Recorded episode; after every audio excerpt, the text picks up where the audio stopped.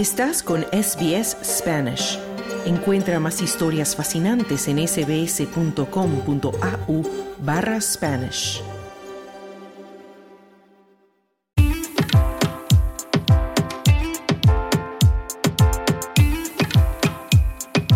Hace cinco años, un grupo de madres que se reunía con sus niños frente a la biblioteca de San Kilda en Melbourne para jugar y compartir hablando español, fueron invitadas por la misma biblioteca para leer adentro cuentos en este idioma.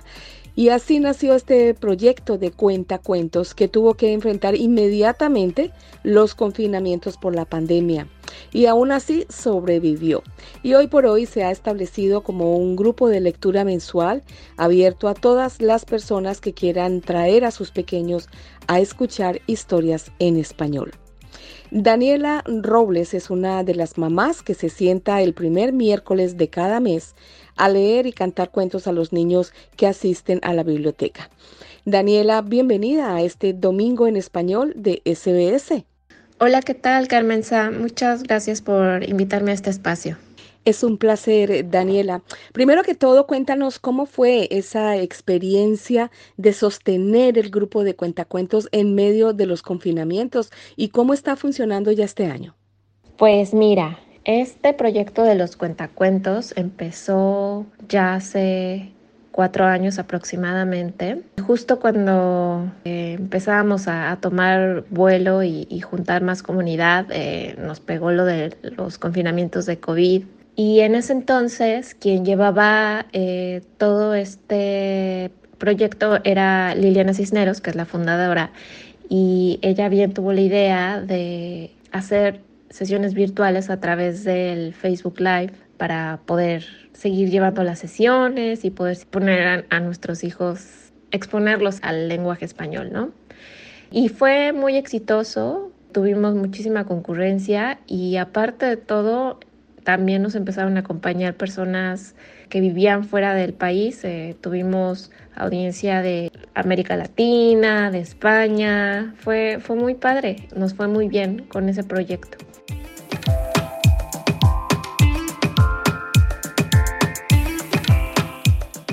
El año pasado lo que hicimos fue esperar un poco a que se estableciera mejor la situación post confinamiento y la biblioteca St. Kilda, nos, la gente del área de lectura infantil nos volvió a contactar para revivir un poco el movimiento este de los cuentacuentos. Y a mediados del año pasado empezamos nuevamente con las sesiones y poco a poco hemos ido progresando. Eh, por ahora solo estamos haciendo las sesiones una vez al mes, pero ha sido un proceso muy, muy lindo en el que cada vez hemos ido juntando un poquito más de, de audiencia, hemos tenido más gente participando y pues ahí estamos y ahora lo que hacemos es, tenemos dos, dos cuentacuentos, Daniela Díaz y yo, y hacemos las sesiones medio alternadas eh, nos organizamos como podemos, pero esperamos dentro de poco tiempo poder abrir el micrófono para más miembros de la comunidad y que puedan participar todos y sentarse en la silla del cuentacuentos.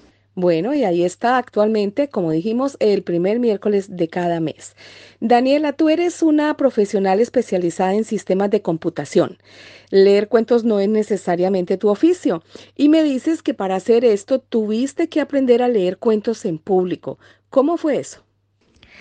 Sí, yo, yo me dedico a una cosa completamente diferente y algo que me ayudó mucho es que yo de joven tuve oportunidad de participar en cursos de teatro y de canto y eso me ayudó un poco, ¿no? Me, tengo, tengo experiencia con el histrionismo ahí que, que necesita uno un poco para, para hacer esto de cuentacuentos. Pero realmente con quien aprendí muchísimo fue con Liliana, porque ella, aparte de llevar las sesiones de cuentacuentos, también tiene sus cursos de español para niños pequeños, que son un esquema un poquito diferente, pero tienen mucho en común con las sesiones de cuentacuentos. Y entonces yo llevaba a mis hijos a, los cuentacuentos, después los llevé a, los cursos de español con Liliana y fue con ella que aprendí un poco de, este oficio de los cuentacuentos y realmente ella fue quien, quien me transmitió toda su experiencia y conocimiento. Y así fue como acabé aquí.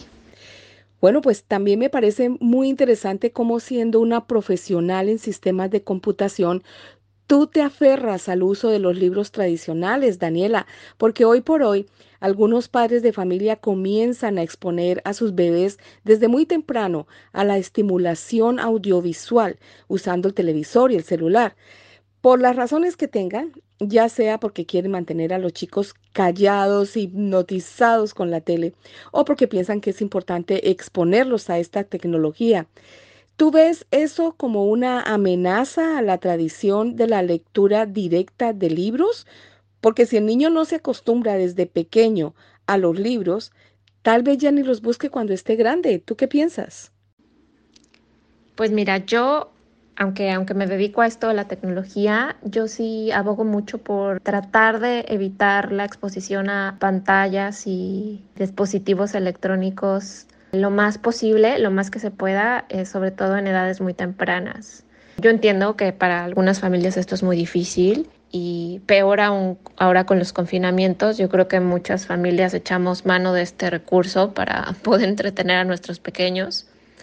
Pero bueno, mientras más podamos esperar a, esta exposición, eh, mejor, ¿no? Porque, pues sí, todo ese tiempo que está un niño ante pantallas es tiempo que, que, se pierde para no solo para leer libros, sino para jugar, para explorar, ¿no? Y no hay nada que encienda la imaginación de un niño como un libro, de verdad, es, es increíble. Entonces sí, yo, a mí me encanta. Yo a mis hijos, desde que son pequeños, les, les leo libros impresos y es una de nuestras actividades favoritas. Además de que tienes razón, o sea, yo creo que mientras más expongamos a, a nuestros niños a la lectura, mejores lectores van a ser ellos de grandes, ¿no? Pues no sé, yo sé que en, en estos tiempos es, más difícil no exponerlos a dispositivos electrónicos o pantallas, pero yo creo que sí hay que hacer un esfuerzo también por darles esta experiencia de, de, la lectura y de los libros impresos. Pues sí, tus niños son pequeños aún, uno de ellos ya comienza la primaria. ¿Cómo haces para mantener el interés de tus hijos en la lectura de libros de papel? Y digo de papel para diferenciarlos de los libros electrónicos. Pues como te contaba antes, eh, yo desde chiquitos a ambos les, les leo mucho libros y tenemos dos actividades que tratamos de hacer con la mayor frecuencia posible. Uno es eh, visitar la biblioteca local, pasar ahí un, buen rato dejando que los niños exploren, que, encuentren los libros que les llamen la atención, que se sienten a, mirar, incluso si no saben leer, que nada más se sienten a mirar las páginas, ¿no? Y muchas veces con los libros para niños pequeños, el simple hecho de, permitirles ver las, las imágenes es suficiente como para encender un foco en sus cerebritos. Entonces nos gusta mucho visitar la biblioteca local. Eh, la biblioteca de, de tiene una colección muy padre de, de libros para niños y, y también este, incluso de, de cuentos en español y por lo general tienen también eh, muchas sesiones de cuentacuentos, ya sea en inglés, en español, en, en muchos idiomas, ¿no? Y eso también es súper bueno para ellos. Y la otra actividad es la lectura antes de dormir. Mis hijos no se van a dormir sin leer al menos un libro, ¿no? Y, eso es algo que ellos me piden a mí, no es algo que yo les tenga que estar forzando, ¿no? Porque como lo hemos hecho desde de que son pequeños, es, es un hábito que ellos ya tienen y que, y que disfrutan mucho y que además es un momento muy lindo que nos permite pasar tiempo juntos, este, después de estar todo el día cada quien en sus actividades, yo trabajando, ellos en sus respectivas escuelas, guarderías. El, el tener esta oportunidad de pasar tiempo juntos por la noche es una oportunidad muy, muy bella.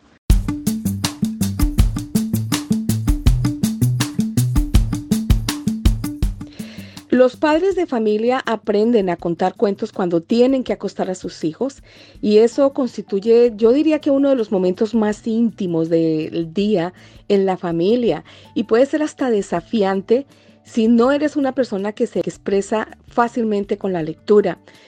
De lo que tú has aprendido, Daniela, en esta nueva aventura de tu vida, ¿cuáles serían las claves que podrías darle a los padres de familia a la hora de leerle un cuento a los niños? Sí, puede ser, puede ser muy desafiante. Eh, Pues mira, yo lo, que he aprendido es un poco a, perder el miedo al ridículo, ¿no? Y regresar un poco como a, mi niñez, ¿no? Y permitirme ser este, otra vez así como juguetona, como eh, aventurera, ¿no? Y la verdad es que muchas veces cuando empiezas a leer eh, un libro a un niño, ni siquiera importa si, si de pronto se pierde el hilo de la historia, si te equivocaste y dijiste esto o lo otro, te falló este, una frase, lo que sea.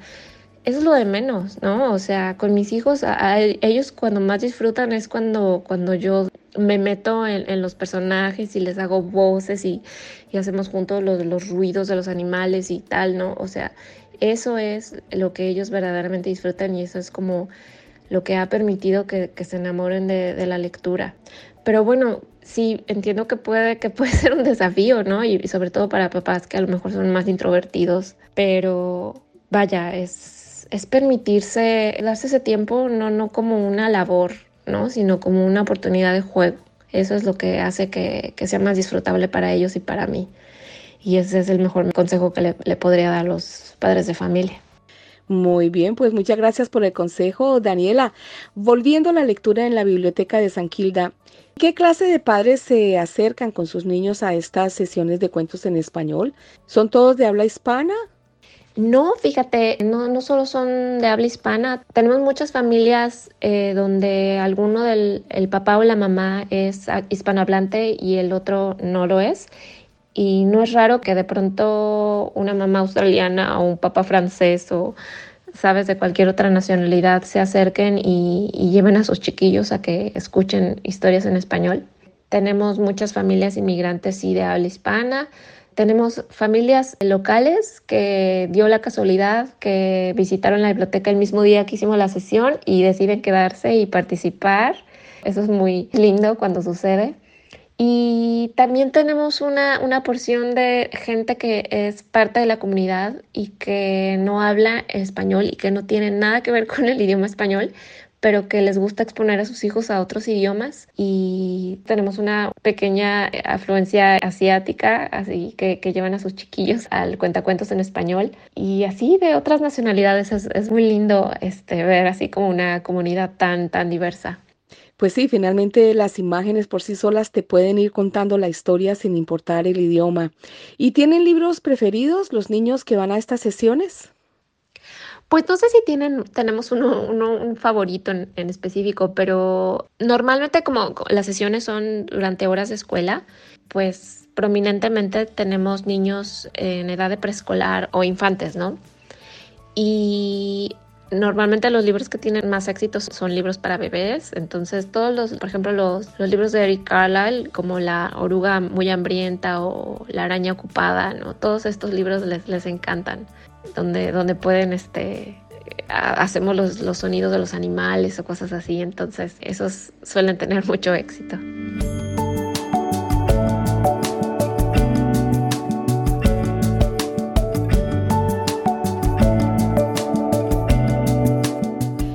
Daniela, me dices que te gusta cantar. Supongo que aprovechas y además de leer también le cantas a los niños. Sí, sí, eh, absolutamente. Yo, como te decía antes, eh, tomé clases de canto y la verdad es que era la, es la única experiencia que traía yo conmigo cuando, cuando empecé con esto de los cuentacuentos. Y sí, tanto eh, las canciones como los cuentos son, son parte esencial de las sesiones. a los niños les encanta, ¿no? Sobre todo a los pequeños de pronto escuchar música y hacemos movimientos con las manos o a veces hasta bailamos y eso es algo que hace como mucho más interactiva las sesiones, ¿no? Los, los invitamos a participar de alguna forma. Sí, claro, la música agregada al cuento es fundamental. Bueno, y como no nos podemos aislar de la tecnología y por lo contrario nos vamos adaptando a ella, ¿Han pensado en extender esta experiencia a otras comunidades, no solo de Melbourne, sino de otras ciudades del país a través de grupos en Internet? Eh, no es una propuesta formal aún, eh, no es algo que, tengamos contemplado eh, de manera formal, pero tuvimos después de la experiencia de los confinamientos en los que Liliana estuvo haciendo las sesiones en Facebook Live y que participaron personas de otros países. Fue un éxito, ¿no? Y sí, sería maravilloso que pudiéramos extender esto a, otras ciudades de Australia.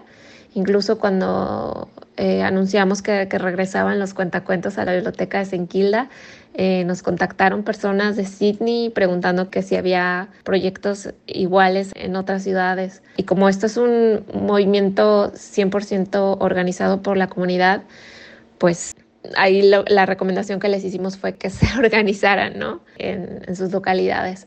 Pero vaya, si, si esto no fuera posible en algunos lugares, nos encantaría poder ayudarlos de esta forma, ¿no? Haciendo las sesiones virtuales. Pero vaya, creo que ahorita en lo que nos estamos enfocando es en darle vuelo a las sesiones aquí en Sinquilda y crecer a nuestra audiencia, que crezca nuestra comunidad y en el futuro ya, ya veremos qué, qué podemos hacer eh, por ayudar a otras, otras ciudades. Bueno, pues ahí queda la idea flotando para el futuro. Finalmente, Daniela, ¿cómo pueden los padres de familia interesados en estas sesiones de cuentacuentos localizarlos y participar? Claro que sí. La forma más fácil de localizarnos es acudiendo a la biblioteca de Senquilda el primer miércoles de cada mes a las 2 de la tarde. Ahí nos encontrarán en el área de niños eh, para las sesiones de cuentacuentos.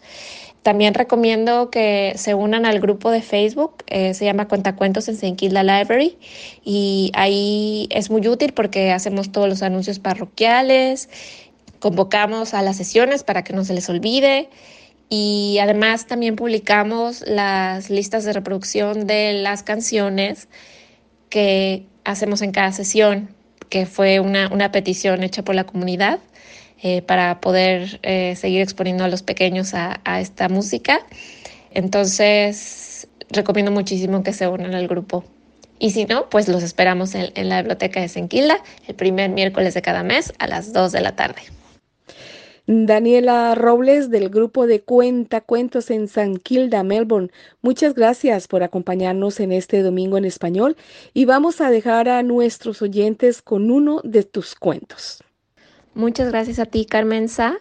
Y bueno, yo me despido con un cuento de Alice Churchill que se llama El camioncito azul, que es uno de los favoritos de mis hijos. El camioncito azul.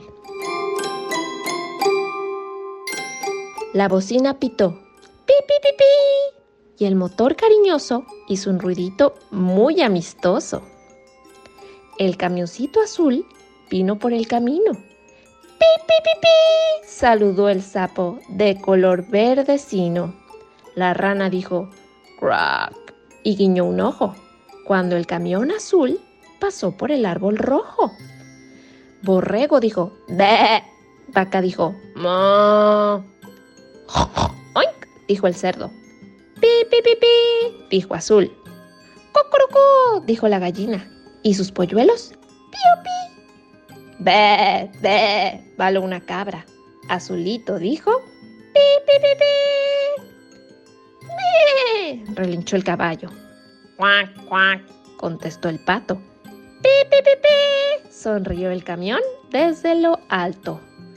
¡Brum, brum! bramó un camión de carga. Apártense de mi lado. Tengo cosas importantes que hacer. No puedo perder el tiempo con cada pato despistado. ¡Brum, brum! dobló la curva aquel pesado camión. Sin controlar el volante, se fue al charco de un tirón. Y al barro se fue a parar aquel camión bien cargado, con las ruedas muy hundidas. Estaba todo estancado. Sus ruedas fuertes y enormes, de camión que carga todo, estaban ahora en el fango, atascadas en el lodo. gritó el camión, llamando muy asustado.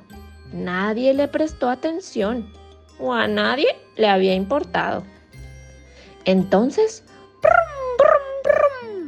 Azul, con toda intención, se metió en el barro para ayudar al camión. Así Azulito empujó, con gran empeño empeñado. Tanto Azul como el camión, ¡uy! estaban empantanados. ¡Socorro! ¡Ayúdenme! ¡Pi, pi, pi, pi! Gritó el camioncito azul. ¡Sáquenme de aquí! Aquel grito de ayuda lo oyó cada oreja. La vaca vino corriendo con el cerdo y la oveja. Al galope llegó con prisa el caballo color castaño. La cabra saltó la verja, dejando atrás al rebaño. Batiendo sus alas llegó la gallina, con el pato y los polluelos. Y todos hicieron fuerza, los grandes y pequeñuelos. ¡Empujen! ¡Empujen! Cabeza con cabeza, anca con anca, todos sin discusión ayudan a Zulito a empujar al camión. Entre todos no pudieron mover las enormes cargas, hasta que apareció nada menos que el sapo patas largas. Todos juntos a empujones, uno, dos, tres, movieron a los camiones. Gracias te doy, Azulito, mi pequeño hermano. Tú me ayudaste a mí y ellos te dieron una mano. Ahora comprendo que mucho depende de la mano amiga de quien se aprende. ¡Pi, pi, pi, pi! ¿Quién quiere venir? Todos empujan para subir.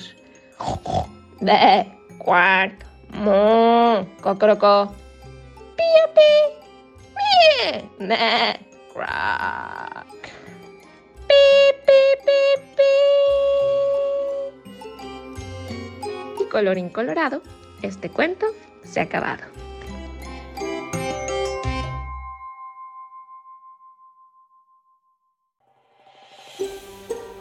¿Quieres escuchar más historias como esta?